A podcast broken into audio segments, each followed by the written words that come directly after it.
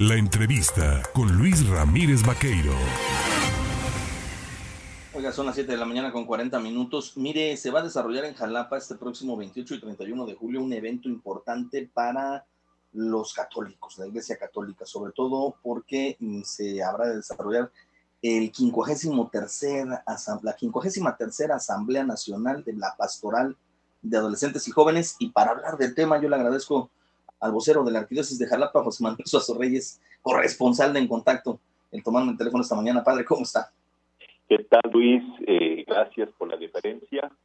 Eh, eh, estamos bien, gracias a Dios. un saludo a todo su auditorio. Oiga, contentos digo yo, ¿no? Porque la verdad que vengan todos los jóvenes y los niños, pues a esta pastoral aquí en Jalapa a desarrollar, pues una responsabilidad muy grande para el arzobispo, ¿no? Y para todos los integrantes de la Iglesia Católica. Eh, así es, eh, el equipo de pastoral, el equipo diocesano de pastoral eh, de jóvenes y de adolescentes se han estado preparando desde hace varios meses para esta Asamblea Nacional que usted lo ha dicho, se va a llevar a cabo el próximo 28 y 30, ah, del 28 al 31 de julio. Y además, pues va a coincidir con dos acontecimientos importantes. Uno, pues es la esta jornada de oración por la paz. Por lo tanto, estos casi 400 jóvenes que vienen de, toda la República Mexicana, de todas las diócesis, estarán aquí en Jalapa eh, teniendo estos encuentros eh, eh, con diferentes, digamos, agentes de pastoral, pues para definir algunas estrategias y trabajos que hay que hacer en la iglesia con jóvenes y adolescentes. Y el otro acontecimiento, pues es que el domingo también va a ser la eh, entrega del palio arzobispal. Eh, viene el cardenal de México, eh, el Monseñor Aguiar, para hacer entrega en nombre del Papa al arzobispo de Jalapa. Entonces son, por así decirlo, varios acontecimientos que se reúnen aquí, porque se celebran aquí en, Jalapa este fin de semana a eh, no sé, la tecnología hoy permite hacer enlaces muy prácticos con un teléfono celular, pero podríamos tener algún mensaje, ya estando el, Papa en estos momentos en Canadá, un enlace con la feligresía católica de Jalapa por este evento, con los jóvenes y sobre todo ante la entrega de este palio que eh, representa pues, el reconocimiento de su cargo al arzobispo? En el caso del palio, eh, el Santo Padre ha nombrado al cardenal Aguiar Retes para hacer eh, en su nombre entrega, por lo tanto no se necesitaría este enlace virtual, porque ya el Santo Padre allá en Roma se lo entregó personalmente. Aquí eh, esta celebración pues es más simbólica, sobre todo para que la comunidad también participe en este evento.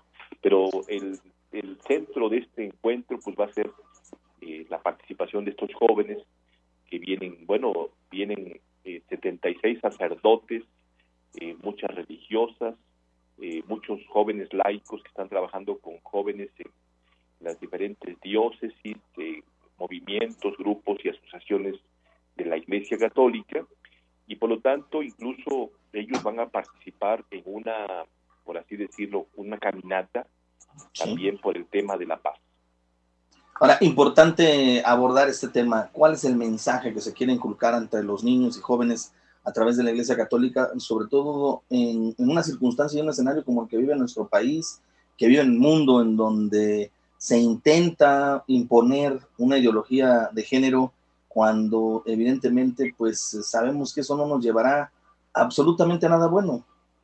Efectivamente, bueno, pues el mensaje es que eh, estas ideologías que quieren imponerse o que se están imponiendo eh, pues a través de del gobierno que tenemos porque no lo podemos decir de otra manera eh, a través del gobierno que tenemos en las diferentes instancias y iniciativas y políticas públicas se está llevando o imponiendo estas iniciativas y esta esta ideología de género.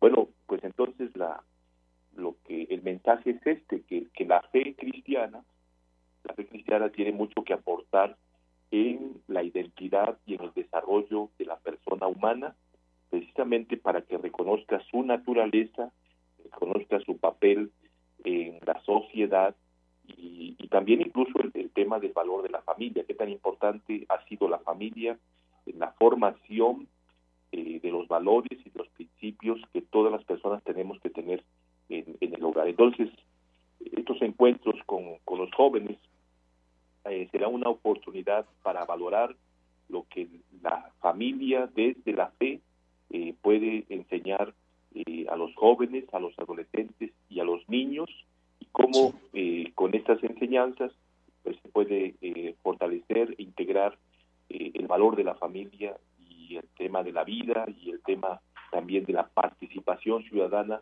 eh, en un mundo que pues está eh, teniendo cada vez más problemas, que está habiendo muchas eh, dificultades y sobre todo en un mundo que, que está destruyendo el valor de la familia y que está envenenando a los jóvenes y a los niños.